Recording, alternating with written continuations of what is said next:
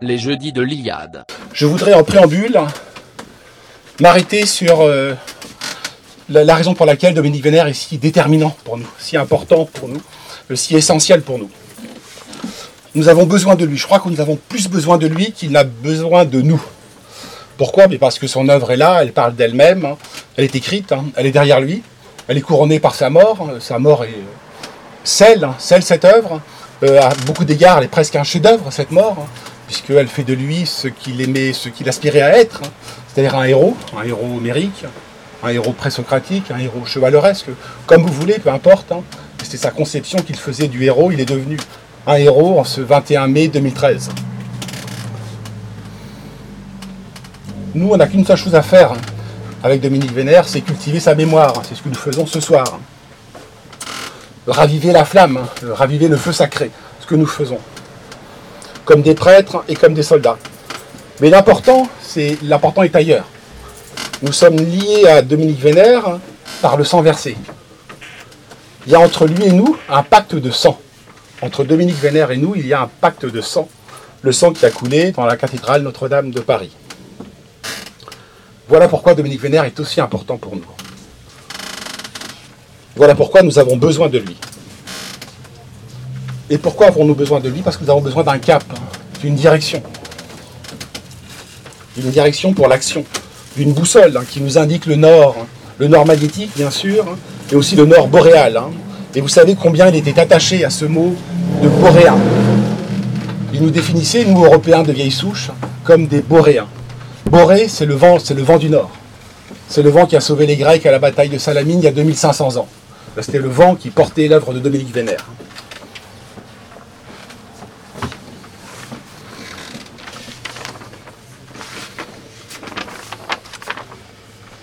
Mais il est encore plus grand que cela, Dominique Vénère. Dans la préface magnifique qu'Alain de Benoît lui consacre dans le premier volume de ses carnets rebelles, hein, qui est aussi belle que l'hommage qu'il lui avait rendu publiquement après sa mort, aussi émouvant que cet hommage. hein. Alain Benoît dit d'une chose qui me semble très importante sur Dominique Vénère. Il me dit Dominique Vénère, il dit de Dominique Vénère qu'il est devenu un mythe pour nous. La figure de Dominique Vénère est devenue mythique pour nous. Et c'est ça qui est important. Pourquoi? Parce que, comme le disait Jung, hein, ceux d'entre vous qui ont lu Jung, Iliade et quantité d'autres savent combien les mythes sont importants. Et Jung nous dit que ce que nous portons chacun d'entre nous au fond de nous-mêmes est beaucoup plus important que notre existence individuelle. hein. Ce que nous portons en nous, c'est une existence collective. hein. Ou même plutôt, dit Jung, hein, ce qui nous porte, nous, c'est notre existence collective. Et ça, c'est le travail et c'est l'œuvre du mythe. Qu'est-ce qu'un mythe C'est ce qui organise symboliquement des espérances collectives. C'est ce qui soude la communauté, un mythe. C'est ce qui lie la communauté. C'est la puissance invisible, agissante, qui relie les âmes, hein, qui les accorde. hein. Alors la question que pose Jung hein, dans son autobiographie, mais que pose Jung tout au long de son œuvre, mais quel est ton mythe à toi? Eh bien moi je peux vous répondre, mon mythe à moi est Dominique Vénère depuis 2013. hein. C'est la somme d'espérance, c'est la somme de foi, d'énergie qu'il nous a confiée, qu'il a déposée en nous. Il y a quelque chose de sorélien dans cette, dans cette vie. Sorélien de Georges Sorel, en particulier les réflexions de la violence de Georges Sorel. hein. Beaucoup d'analogies entre Sorel et Dominique Vénère. Vous savez combien euh, Sorel a magnifié la violence. hein. On retrouve la même chose chez Vénère. hein. Sauf que la violence est contenue, sauf que la violence est incandescente. Sauf que la violence est sublimée, mais elle est là. Mais plus encore, Sorel est le grand théoricien de ce qu'il avait appelé le mythe mobilisateur. Le mythe comme force révolutionnaire. Et pour beaucoup d'entre nous, en tout cas ceux qui sont présents ce soir, hein, notre mythe mobilisateur depuis 2013 est Dominique Vénère. En tout cas, c'est le moteur de la librairie là où vous êtes, c'est le moteur de la librairie. C'est un appel, hein, quand il s'est tué volontairement, c'est un appel hein, à la mobilisation générale.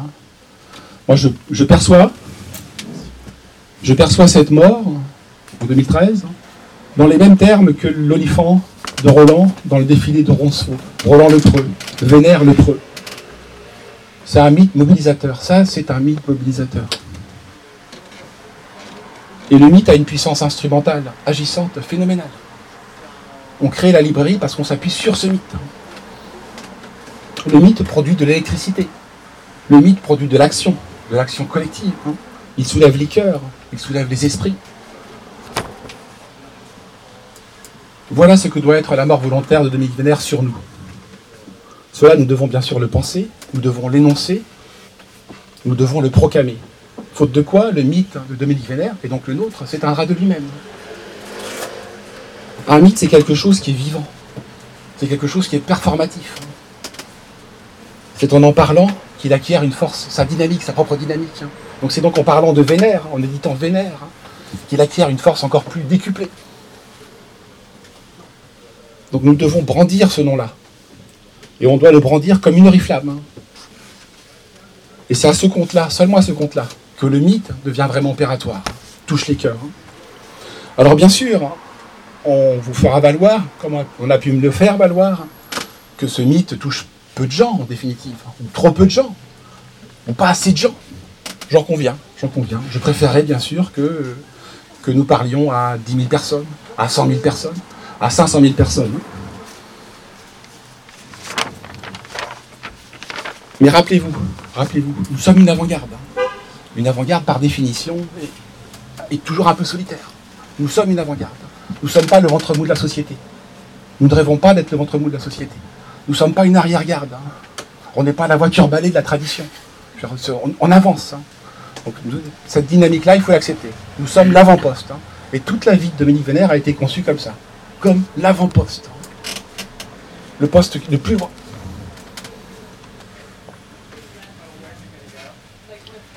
Ce poste, c'est celui qui précède les grands mouvements de fond de la société. J'y reviendrai. Parce que la société, nous sommes, cette avant-garde, hein, la, mission de, nous en tant qu'avant-garde, hein, c'est de réveiller cette société qui est plongée dans l'hébétude, dans la léthargie, dans ce que Vénère appelait l'état de dormition. Raison pour laquelle on n'est pas, aussi nombreux que cela. Tout notre travail a précisément consisté à réveiller, ces gens-là, à les sortir de leur habitude. Hein. Vous savez combien Vénère était attaché à, l'ancienne sagesse. Hein. Rappelez-vous ce qui est arrivé à Thésée lorsqu'il est descendu aux enfers. Hein. On ne descend jamais impunément aux enfers. Hein. Et bien quand Thésée est descendu aux enfers, Hadès, le maître des enfers, a emprisonné sur une pierre Thésée. La tradition, cette pierre, la tradition l'a appelée le siège de l'oubli. Thésée a été enfermé sur le siège de l'oubli. Ce siège de l'oubli ou cette chaise de l'oubli, c'est quoi? Eh bien, Thésée ne savait plus qu'il était aux enfers. Thésée était devenu amnésique. Il ne savait pas ce qui se passait. Eh bien, Thésée, c'est nous. Nous sommes dans les enfers. Nous sommes emprisonnés dans les enfers et nous ne savons pas que nous sommes en enfer. C'est ça l'état de dormition. L'état de dormition, c'est la chaise de l'oubli. Nous sommes installés sur la chaise de l'oubli. Ça a roché dans les enfers. Mais peu importe. Hein. La tradition appelle ça la chaise de l'oubli. L'Europe, en état de dormition, est installée sur la chaise de l'oubli. Nous avons oublié qui nous sommes. Nous retrouver, retrouver le cœur, retrouver le noyau de ce que nous sommes, c'est tout le sens de l'œuvre de Vénère. S'il n'y en a qu'un depuis sur 60 ans, c'est celui-là. Retrouver le sens de ce que nous sommes. Vous savez combien il était attaché à l'œuvre de Junger, avec des réserves. Et parmi ces réserves, il y en a une. Euh, Junger, c'est l'écrivain en mille faces, en mille facettes, hein, pour reprendre le titre d'un livre d'une de, ses admiratrices, Banine. Euh, et Junger disait qu'à chaque livre, il faisait sa mue comme un serpent. Il changeait de peau. Vénère, c'est l'inverse. Il n'a jamais changé de peau. Toujours revenu à son noyau. Parce que nous l'avons perdu, ce noyau. Et ce qui est frappant, et ça va être le sujet de l'intervention d'aujourd'hui, c'est que ces carnets administrent la preuve que sur 60 ans de vie, de 60 ans de vie réfléchis, préadulte et adulte, hein, Dominique Vénère n'a poursuivi qu'un seul dessin. Un seul. Le réveil des Européens. Alors j'en viens au carnet. Ces carnets ne tombent pas de nulle part. Vous allez voir, je vais vous en parler. Mais c'est pour le moins une surprise. Hein. Je n'ose dire, mais je le dis quand même, hein, une divine surprise. C'est à quel point cette expression est piégée. Mais il n'empêche, hein, ça ne tombe pas du ciel, assurément, mais c'est totalement inattendu ces carnets. C'est ironiquement, pour un éditeur, c'est le rêve. Je vous assure, pour un éditeur, c'est le rêve. Un éditeur vit dans l'espérance de ce genre de texte. Un éditeur vit, c'est comme pour Céline. Les, livres euh, volés de Céline, c'est le, bonheur pour les Céliens. Les dix volumes à venir de Vénère, c'est le, bonheur pour les lecteurs de Vénère. C'est. Euh, Mais l'ironie, disais-je, c'est que vous savez combien il était le théoricien de. Enfin, pas le théoricien, euh, l'historien. Et c'est ce que démontrent ces grandeurs et décadences de l'Europe, ces éditos de la NRH et fait sur l'histoire. Hein. C'est que l'imprévu dans l'histoire, eh bien, ces carnets, pour moi, ça a été une forme d'imprévu dans l'histoire, en tout cas dans l'histoire de Dominique Vénère. C'était un trésor que Clotilde Vénère nous a confié. Merci Clotilde. C'est un trésor parce que tu étais convaincu qu'il abritait des pépites, hein, euh, et il en abrite. Hein. Et c'est un, étonnamment, c'était non seulement une forme d'imprévu dans l'histoire, hein, puisqu'on ne pensait, je croyais que l'œuvre de Vénère était scellée, close, qu'elle s'achevait sur le, le samouraï d'Occident, qui était son testament le livre qu'il nous a légué juste avant, juste avant de mourir, hein. je pensais qu'elle avait dit son dernier mot. Or, il y avait cette quarantaine de carnets, qui étaient eux en état de dormition, curieusement. Et il fallait les sortir eux aussi de leur. Euh, il fallait les réveiller, comme dans les contes de fées.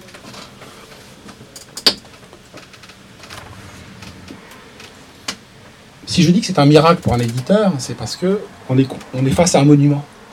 On est face à un monument euh, de 4000 pages, de 5000 pages. C'est un massif de textes impressionnant. Donc imaginez, euh, imaginez une pile hein, de carnets jusqu'à, jusque là, jusqu'au plafond, rédigé minutieusement pendant 40 ans, à partir des années 80, avec une écriture très belle, très régulière, déliée. Très rare les moments où euh, il y a un relâchement dans l'écriture, c'est très très rare sur, euh, sur 40 ans. On est là au cœur aussi de Dominique Vénère c'est qu'il y a une beauté graphique dans ces carnets qu'on aura du mal à restituer, mais il y a une beauté graphique hein. dans la calligraphie, parce que c'est presque de la calligraphie, dans les collages. Hein.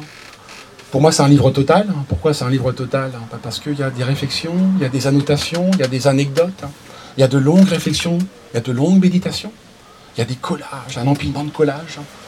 Il y a, pardon, les professeurs de français, Pierre-Marie en sait quelque chose, qu'on appelle dans les études littéraires une intertextualité. C'est-à-dire qu'il y a plein de choses qui rentrent en résonance. Hein. On aboutit au final à quelque chose qui ressemble, oui, à une œuvre totale, hein, comme on parlait d'opéra total. Hein.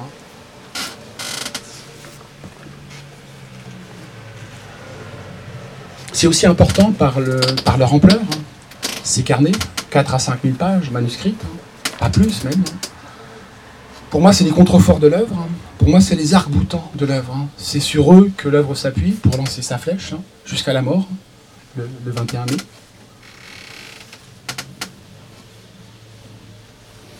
Autre dimension centrale de ces carnets, vous savez combien Dominique Vénère était attaché à, l'univers de la chasse, au monde sauvage, hein, euh, parce qu'il était lui-même un animal. Hein. J'en suis de, plus en plus convaincu.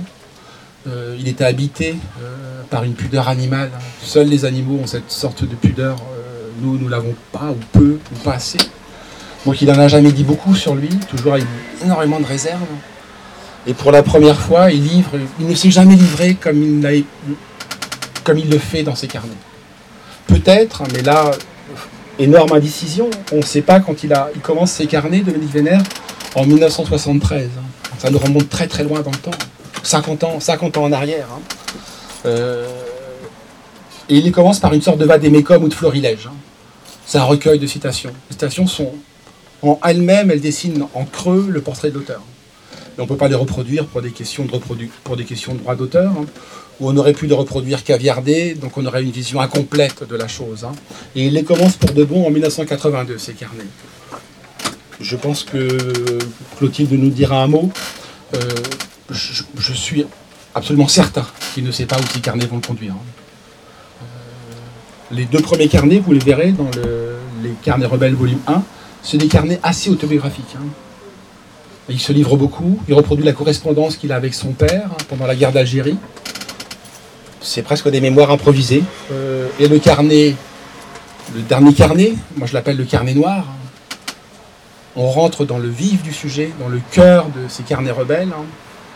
Vous savez combien euh, nous sommes socialement contraints, euh, les journalistes plus que les autres, parce que nous avons un lectorat. Peggy disait qu'il fallait se fâcher quand il dirigeait les cahiers de la quinzaine avec un tiers de ses abonnés. Je ne connais pas un. Moi, je suis que rédacteur de, euh, de la rédaction, mais je ne connais pas un directeur de journal qui veut s'aliéner un tiers d'abonnés à, à chaque fois. Euh, Peggy avait une chance, c'est que le capitaine Dreyfus, pardonnez-moi, euh, avait pris une cinquantaine ou une centaine d'abonnements, mais qu'il a fini par perdre, hein, parce que Peggy s'est fâché avec Dreyfus. hein. Mais Peggy était un fou, fabuleux, mais c'était un fou. Euh, on ne peut pas se fâcher avec son lectorat. Donc on est contraint, on est bridé. On est bridé dans le contexte actuel par, euh, par la censure, hein, par l'interdit. Il y a un point où on ne peut pas, il y a un point de bascule où on ne peut pas aller. Donc toutes ces contraintes, hein, bridées de toute évidence, Dominique Vénère, hein, c'est frappant en lisant les carnets. En lisant les carnets, je ne veux pas dire que c'est sans filtre. euh, Il y a toujours un filtre chez Vénère. Le filtre, c'est la tenue, c'est la retenue, c'est la pudeur, la pudeur animale. hein. Mais il n'empêche, il n'en a jamais autant dit, il n'a jamais été aussi loin. Raison pour laquelle le dernier carnet de ce volume 1, je l'appelle, pour ce qui me concerne, le carnet noir de Dominique Vénère. Mais je pense qu'il y en aura d'autres, euh, qui, est un chef-d'œuvre. Il, a des pages sur le fascisme absolument incomparables. Je- je ne vois pas qui peut les contester, sinon bien sûr la doxa, la doxa contemporaine. hein. Euh, ces pages-là le- font, font de Vénère et de son œuvre euh, l'alter ego des grands auteurs hein, de ce continent euh, romantique fasciste du XXe siècle. hein. C'est Paul Serran qui a, construit ce syntagme. hein. Paul Serran qui a construit ce syntagme, qui est une élection française, qui est un spécialiste des dissidents d'AF. hein. Il s'est intéressé aux figures de Rebatté, de, de de Brasillac, euh, de Bonnard, hein. également de Céline, hein, ce qui, est un peu, ce qui jure un peu dans ce paysage, hein, puisqu'il n'y a rien de plus éloigné de Dominique Vénère que Louis-Ferdinand Céline. hein. C'est un Célinien qui, euh, qui, qui vous le dit, cher euh, Céline. Il y aura une occurrence Céline hein, dans, les, dans les 4 ou 500 pages. Et, très certainement, qu'on- lorsqu'on va avancer dans la retranscription, on verra des, euh, réserves à l'endroit de Céline, trop relâché, trop clochard, trop, trop, trop Diogène le cynique, hein, euh, vivant dans, son tonneau à Meudon. Euh, C'était pas la façon dont Dominique Vénère se représentait la tenue et la retenue. Mais bon, il n'empêche. hein. Et Paul Serran a défini ce continent du romantisme fasciste, hein. spécialité française, parce que c'est la spécialité des écrivains français, parce qu'il n'y a pas de fascisme historique en France, ou alors il est marginal, hein, euh, mais il y a des auteurs fascistes romantiques, hein, dont, les traits, dont les traits caractéristiques sont ceux, ceux- de Paul Serran, c'est un aristocratisme, hein, un sens de la guerre, un amour de la jeunesse, une hostilité résolue à la bourgeoisie. Tous ces traits-là, vous les retrouvez chez tous les auteurs cités, mais également chez Vénère. Ce qui a d'énorme dans ces carnets, c'est que Vénère était un grand auteur, mais sa mort a totalement éclipsé son œuvre. Je ne sais pas ce qu'il en est pour vous. Moi, je peux relire Vénère, je le relis. Euh, quand j'ai écrit Courage, j'ai relu Les Carnets Rebelles. Euh, mais cela étant dit, la mort est tellement énorme. hein. La mort a produit un tel effet de souffle hein, qu'elle a renvoyé, l'ordre, euh, renvoyé pardon l'œuvre, pardon, derrière, derrière lui. Si je dis cela, c'est et même peut-être au-delà, c'est que l'œuvre est, est importante, hein, mais la mort, euh, la mort lui confère une dimension euh, supérieure. hein. Et bien avec ces carnets rebelles, hein, euh, Vénère, nous surprend parce qu'il il est devenu l'égal hein, des plus grands. Ce, qui n'était pas, quitte à, quitte à, quitte à surprendre, quitte à heurter, ce qui n'était pas pour moi. C'était un, un grand historien, c'était l'auteur du Cœur rebelle, un livre fabuleux, mais ça n'était pas Drieux, mais ça n'était pas Rebatté, mais ça n'était pas Brasillac. Or, tout d'un coup, vous le verrez au jugé euh, et à la lecture des carnets rebelles, hein, tout d'un coup, il joue dans la cour des très grands. On a besoin de ça, le mythe a besoin de ça. Vénère comme mythe hein, a besoin, nous, nous avons besoin dans notre combat de pouvoir dire que nous appuyons sur un chef-d'œuvre. C'est carnet, c'est un chef-d'œuvre. C'est un chef-d'œuvre. Et dans un chef-d'œuvre, la taille et le volume comptent. Dans un papier que j'ai consacré au carnet, dans la revue Éléments, je dis que, et je crois que c'est assez important, une œuvre se jauge à la quantité, pas seulement à la qualité. Se jauge à la quantité. J'adore Rimbaud, mais Rimbaud, c'est 70 pages. C'est c'est une star mondiale, hein. c'est une, une rockstar de la poésie. D'accord, mais c'est 70 pages. Un auteur, c'est Balzac. Un auteur, c'est Massif. C'est 200 rayons. C'est une œuvre complète. Hein. Donc ça juge à la pesée. Et à la pesée, là, Vénère, franchit un ordre de grandeur. Hein. Il va avoir une rangée de, 100 volumes. Comme Tolstoï, comme Dostoevsky, comme Brasillac. Donc c'est comme pour les poids lourds. Il y a poids, comme à la boxe. À la boxe, il y a les poids lourds, il y a les autres. Vénère, c'est un poids lourd. C'est euh, pas un poids léger. Et les carnets, je l'espère, c'est une œuvre work in progress, puisqu'on l'explore en, la retranscrivant. Moi, je ne l'ai pas lu en totalité. Euh, j'en ai, pour ainsi dire presque, mais je ne l'ai pas lu dans leur totalité, parce que c'est difficile. Il hein. faut décrypter, il faut déchiffrer. Mais là, vraiment, on rentre dans, dans quelque chose de, de très important.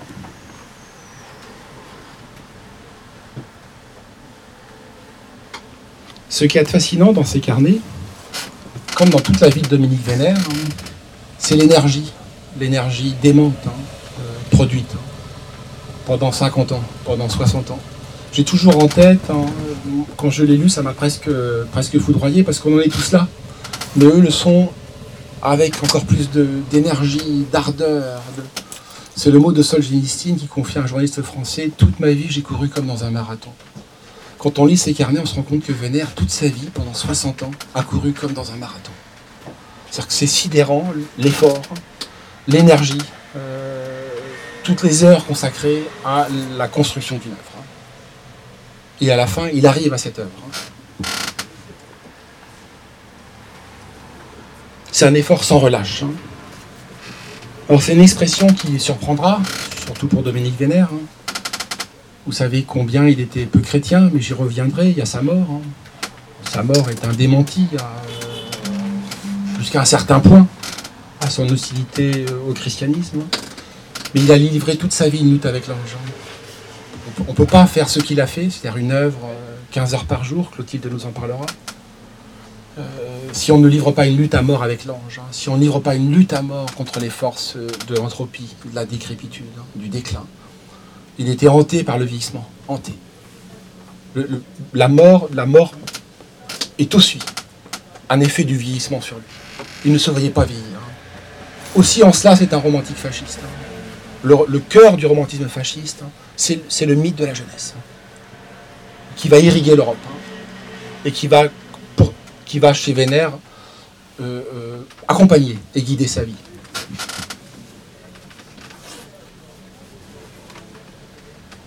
Autre trait frappant dans ces carnets,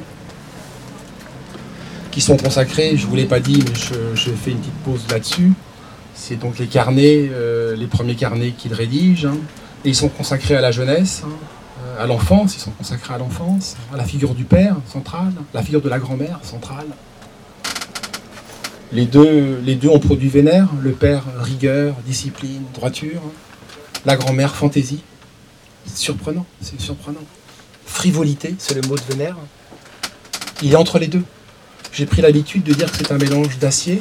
L'acier est central chez lui. Il est fasciné par l'acier, comme Drieux, à 8-9 ans, toucher le couteau. Il y aurait une érotique. Hein. Ça relève de l'érotique presque, cet amour de l'acier. Cet amour à la Mishima de l'acier, le soleil, le soleil et l'acier. Mais parallèlement à ça, il y a quelque chose de soyeux chez lui, quelque chose d'élégant, euh, quelque chose d'incandescent. De... Il est entre les deux. Ça, c'est, on le découvre. On, ignorait tout ça. On le découvre dans les carnets. Tous les blancs du cœur rebelle hein, sont pas tous les blancs, n'exagérons pas. La pudeur animale toujours. Hein. Mais quantité de blancs du cœur rebelle sont, euh, sont éclaircies dans ces carnets. Donc on apprend beaucoup, beaucoup de choses sur, euh, Vénère. Et ce qui est frappant, parmi euh, l'énergie déployée, parmi le niveau de la qualité de l'écriture, hein. l'écriture, vous savez combien il était attaché à un travail minutieux, là c'est du premier jet, n'y a pas de rature, hein. il n'y a quasiment, pour ainsi dire, aucune rature. C'est que la phrase est construite, la, syntaxe est, la syntaxe est aussi solide que la vision qu'il se fait du monde. Hein. C'est, euh, Mais ce qui est encore plus frappant pour moi, euh, c'est qu'à 10 ans, il est construit.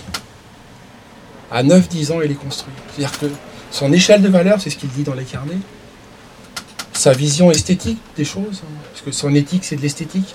Toujours, on revient toujours à l'esthétique avec Dominique Vénère. C'est que l'esthétique est une vision du monde. La beauté est une vision du monde.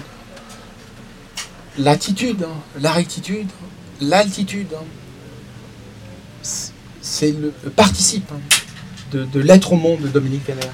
Et ce qui est frappant, c'est qu'à 10 ans, tout est constitué. Il ne va faire qu'approfondir les choses. J'évoquais Peggy, donc c'est c'est un vieux lecteur de Peggy qui vous parle. Vous voyez à quel point je fais un grand écart. Céline, Dominique Vénère, Peggy. Mais, euh, comme disait Peggy, du reste, euh, à un, certain stade, et Théillard de Chardin aussi, malheureusement, euh, tout ce qui monte converge. hein. Euh, donc tous ces, génies convergent, hein, quelles que soient leurs options philosophiques, quelles que soient leurs options religieuses. hein. Et Peggy disait qu'à 12 ans, on est, un homme. À 12 ans, en effet. Vous voyez, c'est des trésors de précocité des génies. Et c'est frappant en lisant Vénère, c'est qu'à 10 ans, euh, il est fait. À 10 ans, sa vision du monde est construite. hein. Il ne va plus faire qu'une seule chose, hein. c'est l'étayer, Le- l'arc-bouté, comme je disais, l'appuyer sur des contreforts pour dresser sa flèche. hein. Mais la flèche est déjà là. Il suffit simplement, elle, demande à être élevée, poussée. Et qu'est-ce qui est là euh, chez Vénère tout de suite C'est la fidélité, fidélité au. C'est fascinant. Dès l'âge de 10 ans, euh, il sait qu'il n'a plus qu'une chose euh, à faire. hein. Comme disait le poète, c'est le, dur désir de durer et de perdurer, mais c'est surtout le conatus de Spinoza, c'est-à-dire la, persévérance dans son être. À 10 ans, il, sait qu'il n'a qu'une chose à faire. C'est persévérer dans son être dans son être d'Européen. Et c'est cet être européen qu'il conçoit très tôt, en particulier pour des questions esthétiques, hein, quitte à choquer le bourgeois, mais on s'en moque. hein. C'est la tenue du soldat allemand, euh, alors qu'avec sa grand-mère, il les arrachait, euh, qui était un peu une collectionneuse, hein, et puis un peu folle dingue, un peu, c'était une, originale sa grand-mère. Il arrachait des affiches allemandes quand il était à Paris pendant la guerre. Mais il n'empêche, euh, il, y avait la, il y avait la tenue du soldat allemand. Donc tout d'un coup, il a, déjà très jeune, il a élargi le spectre. Déjà, il y, a, une amorce de projection européenne. Et cette amorce de projection européenne, elle est confortée à 18 ans en Algérie. L'Algérie, la grande obsession de Vénère, ça traverse les carnets, c'est euh, 50 ans après, 60 ans après, il revient sur l'épisode algérien. Parce que pour lui, il est central. hein. parce qu'il découvre deux choses en Algérie. Deux choses très très importantes. hein. C'est qu'en Algérie, il y avait des Européens et des indigènes. hein.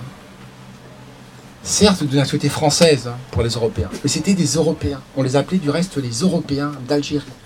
D'origine française, d'origine italienne, d'origine espagnole, d'origine alsacienne. Pardon.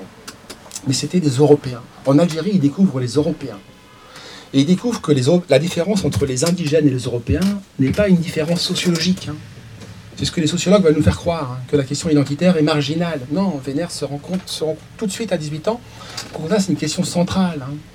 Il y a des différences de statut. Les différences de statut, mon Dieu, c'est des différences sociologiques. Le riche, le pauvre, elles sont réversibles. hein. Et si on considère la guerre d'Algérie indigène, européen, qu'à travers le prisme sociologique, on se condamne à ne pas comprendre la guerre d'Algérie. Vénère nous dit non, c'est une affaire d'identité.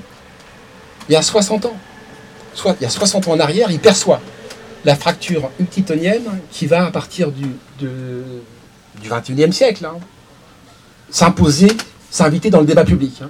Lui, il l'aperçoit 50 ans en arrière, hein. 50 ans en amont, pardon, en précurseur. hein.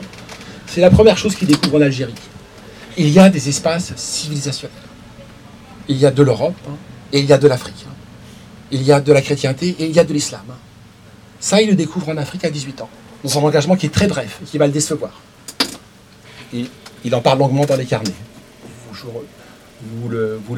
L'autre chose qu'il découvre en Afrique, hein, qui va le poursuivre toute sa vie, c'est que la vraie frontière de l'Europe, elle est en Afrique du Nord. Elle n'est pas en Espagne. hein. L'Europe, les frontières extérieures de l'Europe, c'est l'Afrique du Nord. Depuis les guerres puniques, depuis Carthage. hein. Dès lors qu'on perd l'Afrique du Nord, on aspire l'Afrique vers l'Europe. Et si vous regardez l'histoire sur 2500 ans, c'est ce qui se passe. Chute de l'Empire romain, pousser Sarrasine. Euh, victoire dans les guerres puniques, hein, Mare Nostrum. L'Europe, à travers Rome, domine l'espace méditerranéen. Ces deux choses sont centrales, hein, parce que ça elles vont prédéterminer sa vision du monde. Hein. Alors, j'en parle pas parce que ce n'est pas l'objet de ces carnets. Mais dans Europe Action, donc ça nous ramène euh, aux années 60, 50 euh, ans avant sa mort, un demi-siècle avant sa mort. C'est fascinant de voir à quel point tous les thèmes c'est pas le sujet des carnets, ça sera le sujet des carnets suivants. Tous les thèmes contemporains, en matière migratoire, euh, euh, en matière d'indigénisation, de racialisation, tout est dans l'Europe Action. C'est fascinant. de, voir à quel point ça a été prémonitoire. Hein. Précisément parce que, c'est le mot de Clotilde, hein, Dominique Vénère est le grand penseur de l'identité. le mot que j'emploie, c'est même le grand poète de l'identité, parce qu'il est habité par elle. Donc euh, c'est quelque chose qui apparaît très clairement dans les carnets. J'ai commencé par le mythe hein, et je vais terminer par ma marotte. Hein. Euh, toujours le mythe. Ma marotte, c'est Machiavel. Hein. Euh, Machiavel dit à plusieurs reprises que tous les dix ans, un peuple a besoin de retremper son âme. C'est-à-dire que tous les dix ans, un peuple a besoin de se restaurer. Un peuple a besoin de se rénover. Un peuple a besoin de retrouver, de renouer son principe vital, avec son principe vital. Pour nous, pour nous, avant-garde, hein. parce que nous sommes une avant-garde. Hein. nous avons vocation à rayonner, beaucoup plus que nous faisons, en nous appuyant sur cette œuvre et la dynamique de cette œuvre. Hein. Bah, ce qu'est pour moi en tout cas, et peut-être pour vous, je le souhaite, mais pour beaucoup d'entre nous, c'est sûr, hein. pour la librairie, pour l'Institut Iliade, hein. pour Élément, pour le courant de pensée qui est le nôtre, celui de l'identité au sens large, catholique, pas catholique, peu importe. Eh bien cet événement qui permet de nous retremper, de refonder communauté, de nous rénover, de nous euh, nettoyer à travers quelque chose de lustral, quelque chose d'originaire, c'est cette mort et cette mort prend une dimension nouvelle, euh, j'insiste là-dessus. Une dimension nouvelle avec l'apparition euh, quasi miraculeuse de ces carnets, qui font de Vénère euh, un écrivain hors norme, hein, qui appartient au, tout petit nombre des très grands. Merci de votre attention et je vais peut-être te, passer la parole. Hein,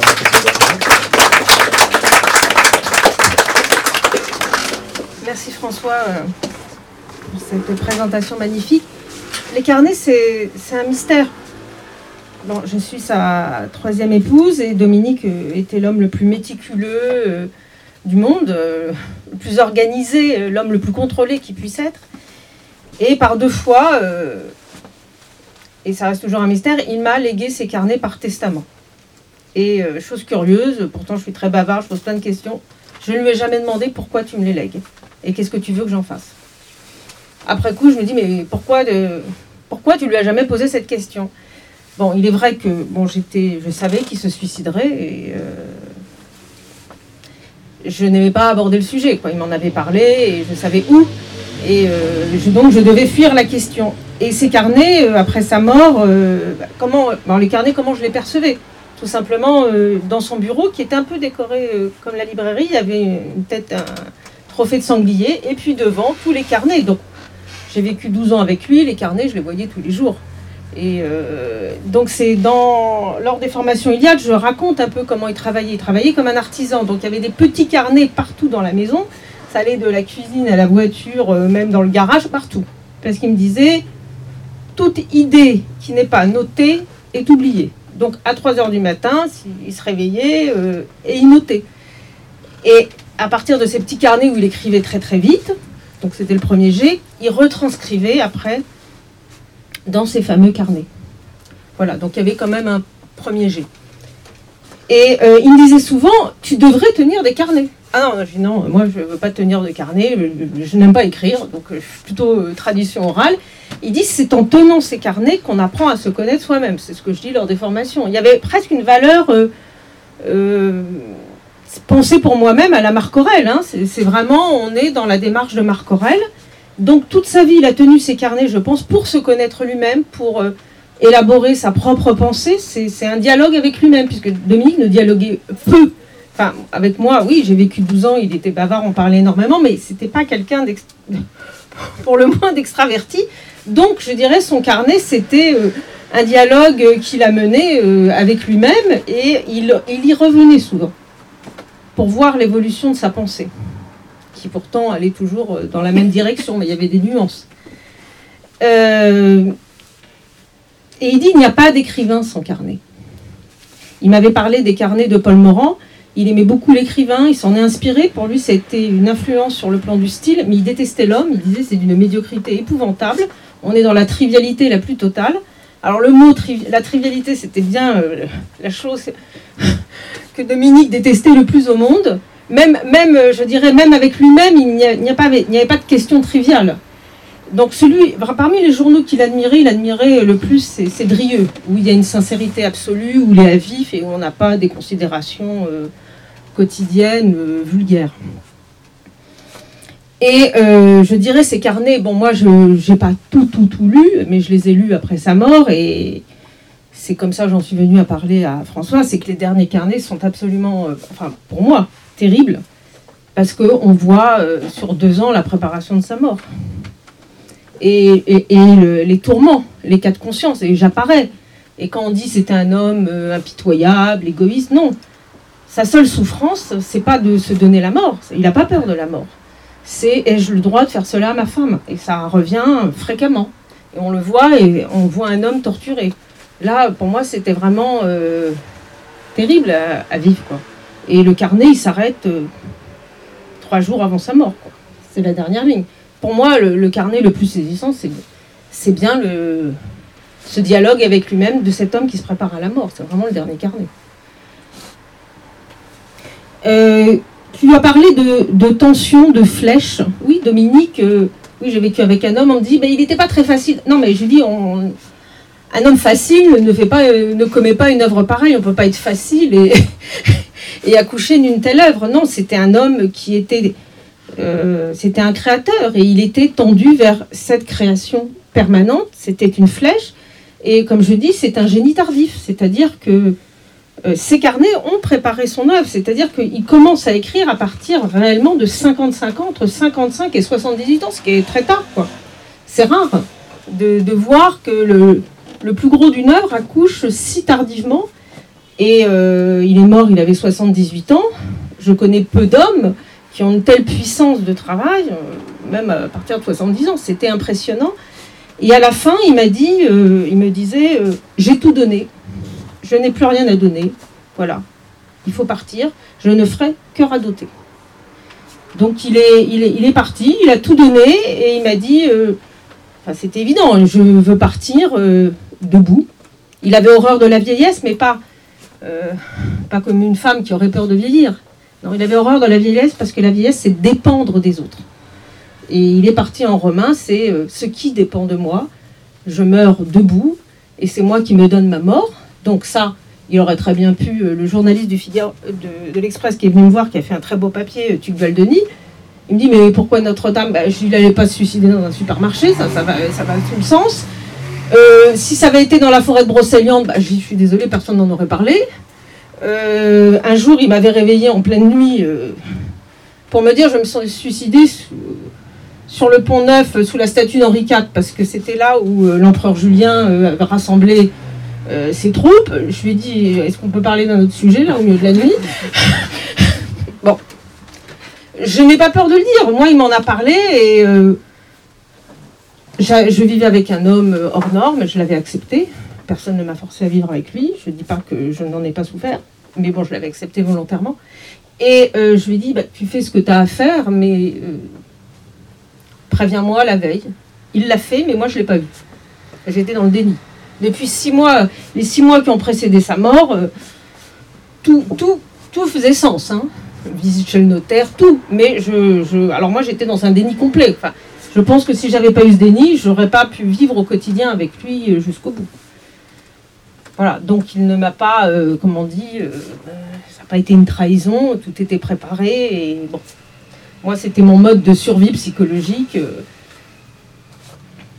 Et euh, comme je le dis souvent aux auditeurs de l'Iliade, quand il s'est suicidé, il avait bu deux whisky. Il n'avait pas pris trois captagons, comme certains djihadistes. Voilà, il n'était pas sous l'effet de drogue. Je connais très très peu de gens. On me dit, ah oui, mais euh, il avait un cancer. Je dis, vous connaissez beaucoup de cancéreux qui vont debout euh, se suicider? Ben, Non, non, il faut une force peu commune pour se suicider comme ça. Beaucoup de gens se suicident, mais ils avalent euh, deux bouteilles de whisky, euh, ils sont en état de, je dirais, d'ébriété, d'inconscience. Là, c'est vraiment un suicide en état d'absolue lucidité. C'est quelqu'un qui le prépare, donc il vit avec la mort. Il dort avec sa femme la veille, il dîne avec ses amis, il n'y a pas de drogue. Là, quand on me parle, oui, le suicide est une lâcheté, euh, bah, je dis faites-le, vous nous montrerez votre lâcheté. Voilà. C'est quelque chose qui m'a vraiment beaucoup blessé au moment de sa mort, quand on dit c'est une lâcheté. Je dis oui, si on a avalé deux bouteilles de whisky, je veux bien, mais pas, euh, là. Après cette euh, mort volontaire, euh, il y a un, des membres de l'Iliade qui a été témoin de sa mort. hein. Et bon, je ne citerai pas son prénom. Et ça a été. il l'avait choisi, comme on choisit. comme le samouraï choisit son, son aide de camp. Vraiment, le Japon, oui, le Japon, on, parle, on a beaucoup parlé de Junger, mais le Japon euh, a été une source d'inspiration euh, toute sa vie. Et euh, que dire d'autre Les carnets, moi je les ai lus. Sincèrement, après sa mort, j'ai évité quand même de trop les lire. Là, c'est une question d'équilibre personnel. Je savais que j'avais un trésor. Je me suis promenée pendant euh, plusieurs années avec mon trésor, ne sachant pas quoi faire. Ne sachant pas quoi faire. Et là, c'est vrai, quand tu parles de miracle, il y a eu, je connaissais François depuis 20 ans, je l'avais connu à l'âge d'homme. Et puis un jour, au moment où tu écrivais euh, Courage, je t'ai dit, bah, si tu veux, euh, consulte les carnets. Tu me dis, bah non, j'ai pas le temps. Puis bon, bah, je dis plus tard. Et je me dis, bah, bon, un jour, je dis quand même, François une immense culture littéraire. Moi, moi je les lis, mais c'est son épouse qui les lit. Je ne suis pas objective. euh, et j'ai apporté les carnets à François, je me souviens très bien, quelques-uns, au café à côté. Je dis, tiens, je vais faire un petit tour pendant quelques heures. Et quand je reviens, je vois euh, François qui fait des bons au-dessus de sa chaise. Bon, bah, j'ai dit, voilà. Après quoi, je viens les chercher. Voilà, et après, tu es venu dans ma petite maison à la campagne, et là, il y avait une table remplie de tous les carnets. Et euh, donc, l'inattendu dont tu parles, moi-même, je veillais sur un trésor, mais. Et là, je me suis dit, on en a parlé, tu m'as dit, un homme, s'il n'avait pas voulu qu'il paraisse, il les aurait brûlés. Ça, c'est évident, hein, Dominique euh, contrôlait tout. Et là, c'est ça qui est incroyable dans, dans cette aventure des carnets, c'est il me les lègue et, et lui qui aimait tout contrôler, Là, ça lui échappe. là ça lui échappe. Et paradoxalement, Dominique, euh, je, n'en fais pas un saint, il avait les défauts de ses qualités. Euh, il contrôlait tout, il relisait euh, ses livres, c'était un travail acharné et peut-être quelquefois il y avait un excès de contrôle. Et je pense que peut-être son talent, il le, avait un immense talent, mais il le bridait, comme tu dis, par cet excès de contrôle. Et là, on a l'homme que je connaissais moi dans l'intimité, euh, car c'était un être infiniment euh, sensible et romantique. Et là, il apparaît pour la première fois sans contrôle, et c'est là pourquoi où c'est sa plus grande œuvre, c'est celle qu'il n'a pas bridée. Parce que c'est vrai que c'est un homme euh, qui, se, qui se bridait, qui, qui se contrôlait en permanence, hein, jusqu'au bout. Et aussi ce refus de la vieillesse, c'est le refus de, de se laisser aller. Voilà. Et donc, bah, je remercie euh, François pour, euh, et toute l'équipe de la Nouvelle Librairie, parce que c'était un travail euh, considérable, et aussi pour tous les euh, donateurs, toutes les personnes qui ont permis euh, de financer ce, ce projet. Voilà. Merci François.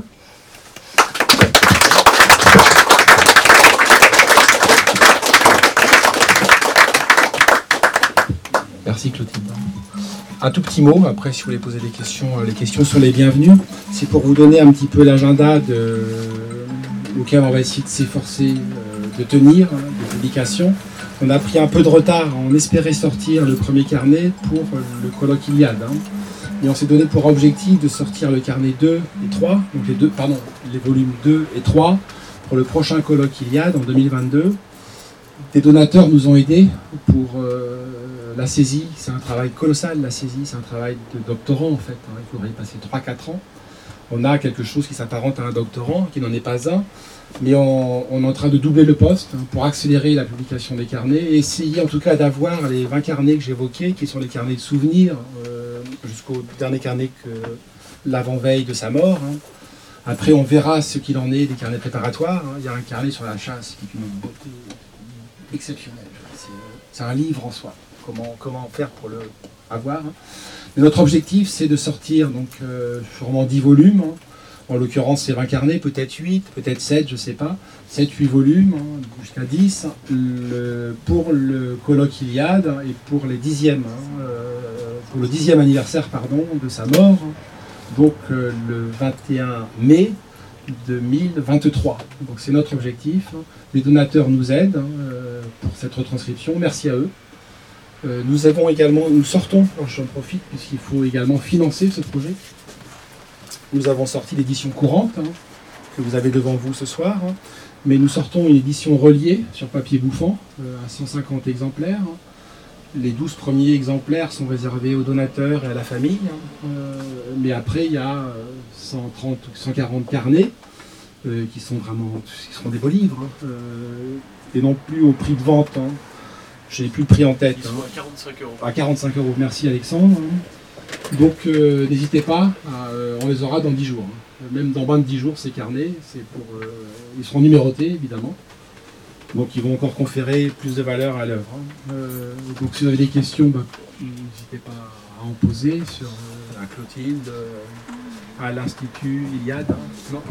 Je vous ai écouté sur Radio Courtoisie et vous parlez justement du lieu de Notre-Dame. Alors vous avez parlé de la du côté euh, chrétien du lieu, mais il y a un côté euh, païen aussi. Est-ce qu'il y a est-ce qu'il y a justement une, une raison? Est-ce que c'était lié au- à ce lieu en particulier côté païen chrétien? Il a voulu peut-être réunir les. Moi, c'est ce que je pense. Alors Clotilde euh, a partiellement répondu à la question. C'est Euh, oui. ouais, pour lui, bah, tous les lieux, toutes les églises étaient construites sur des, des temples païens. Donc pour lui, c'était la synthèse de, tout. C'était le lieu le plus sacré de France, mais c'est aussi le plus connu. Et si en Italie, ils ont été tellement touchés, il y avait aussi une dimension de, je n'aime pas ce mot, mais de communication métapolitique. Il ne s'est pas suicidé dans une église romane, c'est ça que je veux dire, euh, qui sur le plan spirituel avait peut-être autant d'importance. Là, c'était pour toucher. Alors ça a touché, mais choqué. C'est une, et je l'ai vécu, même dans notre milieu, c'est pour certains une mort scandaleuse, choquante. J'ai envie de dire, qu'est-ce qui est choquant? C'est sa mort à Notre-Dame ou notre époque? Voilà, je hiérarchise euh, ce qui me choque, mais euh, c'est une mort qui a choqué les bourgeois. Et, euh, même dans son entourage, parce que Dominique était perçu comme un, grand bourgeois. Il n'aurait pas aimé ce terme. Il avait beaucoup de tenue. Il, avait, il était l'ami de. il avait des relations amicales avec de nombreux académiciens. Il avait été invité par François de Grossouvre euh, aux chasses euh, de Chambord. Il, était un homme. euh, on avait oublié le cœur rebelle, on avait oublié la prison. C'était le grand intellectuel. Et subitement, c'est le jeune homme du cœur rebelle qui se suicide à 78 ans. Et je dis, c'est rarissime, Mishima. Il a 40 ans.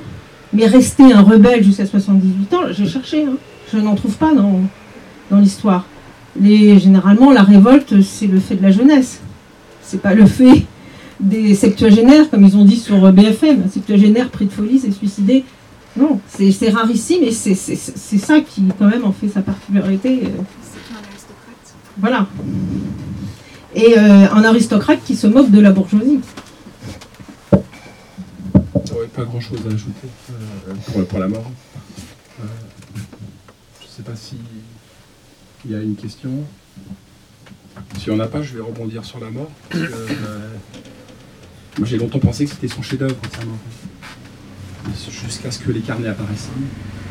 Le car- le carnet rebelle, j'ai dit, est un grand livre. hein. Alors pour vous répondre, euh, Clotilde l'a dit, on si c'est pas suicide dans un supermarché. Euh, mais il ne pouvait pas non plus se il pouvait pas se donner la mort au Panthéon. euh, au Grand Orient de France. hein, euh, ce, sont des déserts symboliques, hein, ce sont des déserts spirituels. hein. Là, c'est le cœur battant de la France. Moi, j'ai pris l'habitude de dire que c'était euh, c'est un chasseur, hein, c'est pas un pasteur, hein, c'est un chef de meute et pas un chef de troupeau. À la différence de, ma personne, il était euh, philosophiquement hostile au christianisme. Alors que moi, je peux être hostile au serment sur la montagne, mais pas au reste. hein, mais euh, ça dépassait ce cadre-là. Pourquoi se donne-t-il la mort à Notre-Dame Euh, Moi, j'ai écrit dans Courage, euh, euh, la fin de Courage est consacrée à, Vénère et à la mort de Vénère. Cette mort, c'est un chef-d'œuvre, euh, parce qu'elle a accompli avec une, une précision métronomique absolument sidérante, comme, comme, comme sa vie, comme toute. Comment C'est ce qu'a dit le médecin. Ouais, ah ouais, ouais, c'est, elle est, euh, c'est accompli, c'est chirurgical. Oui, même euh, le geste, euh, je n'ai pas. Pour parler, excuse-moi, de, de- de sa grand-mère, il avait deux pistolets sur lui, donc celui euh, qu'il a utilisé, mais il avait un petit pistolet belge que sa grand-mère lui avait donné. Donc, le jour de sa Ah, mort, un coup, il avait toujours. Et le, le médecin légiste, c'est son fils Guillaume qui nous a raconté, euh, va les voir et il dit Ben, Monsieur, on tenait à vous dire que le coup était parfait, c'est-à-dire que son visage était intact, j'ai pu l'embrasser dans son cercueil. Il savait se suicider, enfin, il connaissait. Et euh, Guillaume dit Oui, mais vous savez, il était euh, expert en armes. Il dit Mais nous sommes au courant, nous avons tous ses livres. C'était l'année. Voilà. Sur le christianisme, s'il n'y a pas une question, hein, euh, ah, on va boire un verre, et puis euh, ceux qui veulent euh, acheter le livre pour, pour nous aider à financer le projet sont, les bienvenus, pour l'offrir, hein, pour, pour éveiller les cœurs et les esprits. Mais moi, je suis attaché à cette réconciliation qu'est sa mort.